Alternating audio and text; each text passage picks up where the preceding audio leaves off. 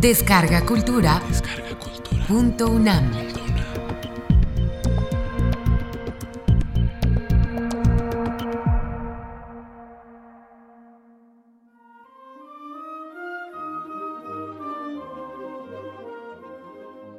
Articuentos escogidos Juan José Millás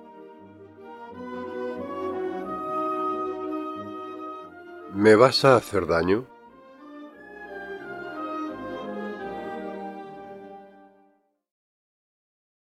Fui a sacarme sangre para un control de colesterol y me gustó.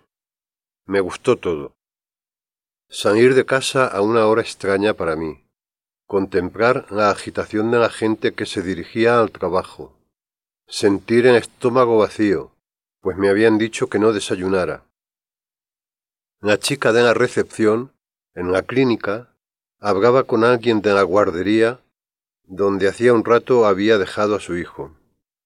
Le estaban diciendo que tenía fiebre, pero ella debió de escuchar que estaba agonizando. Una madre angustiada por una nadería resulta un espectáculo conmovedor. Le dije que no sería nada, un catarro, y añadí que la fiebre era una defensa. No sé dónde escuché esto de que la fiebre es una defensa pero repito siempre que puedo. Además, esto no se lo dije, la fiebre purifica. Yo al menos siempre vuelvo de esas situaciones más limpio, como si se me permitiera estrenar una vez más mi cuerpo. La enfermera encargada de sacar la sangre llegó enseguida. Era un poco gordita y jovial, me preguntó en qué brazo se me veían mejor las venas y le dije que no lo sabía. No suelo buscarme las venas, francamente. Recordé cuando en las tiendas me preguntan por mi talla. Nunca lo sé. No importa, dijo la enfermera. Probaré con el izquierdo y si no la encontramos, vamos al brazo derecho. Aquello empezó a inquietarme. Era el primer paciente de la mañana. De súbito, las cosas ya no me parecieron tan bien. A lo mejor lo del niño de la recepcionista era grave. ¿Me vas a hacer daño? pregunté. Me pareció curioso que me saliera un me vas a hacer daño que parecía referirse más al dolor moral que al físico, como si se lo preguntara a una novia a punto de abandonarme en vez de a una enfermera.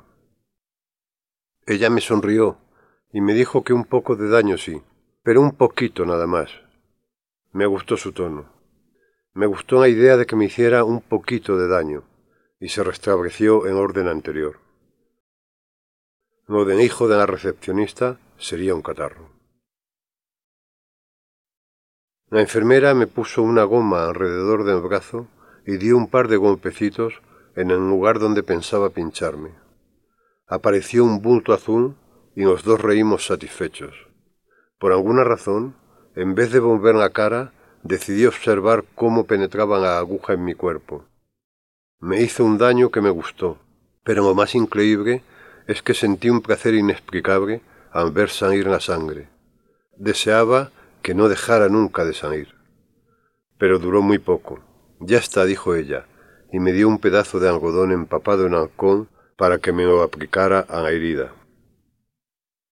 Abandoné la consulta en estado de trance y entré en una cafetería para desayunar.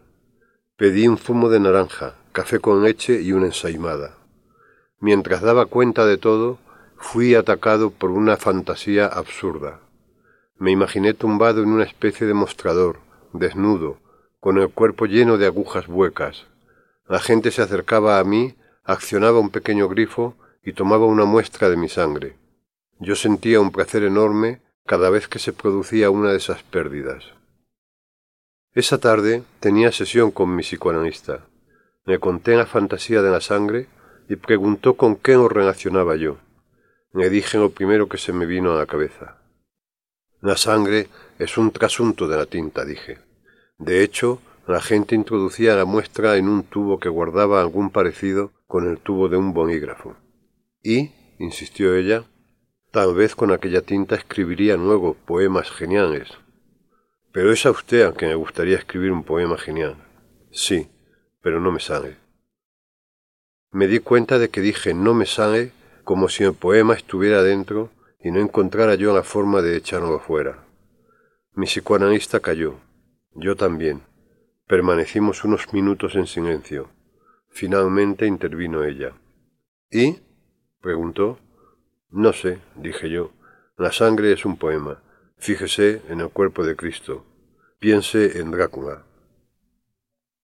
A los pocos días volví a coger el resultado del análisis. Una vez dentro del coche, abrí el sobre y lo leí despacio, como si fuera el primer texto que leía en mi vida. Más aún, como si fuera el primer texto desde la creación del universo.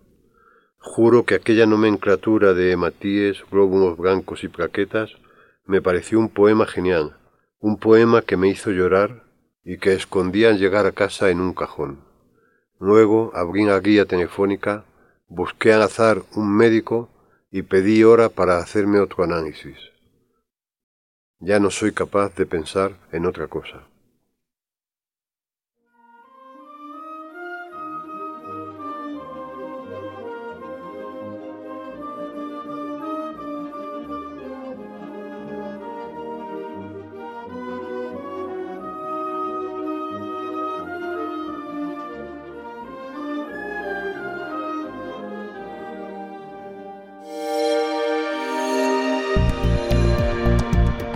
Descarga Cultura. Descarga Cultura. Punto UNAM.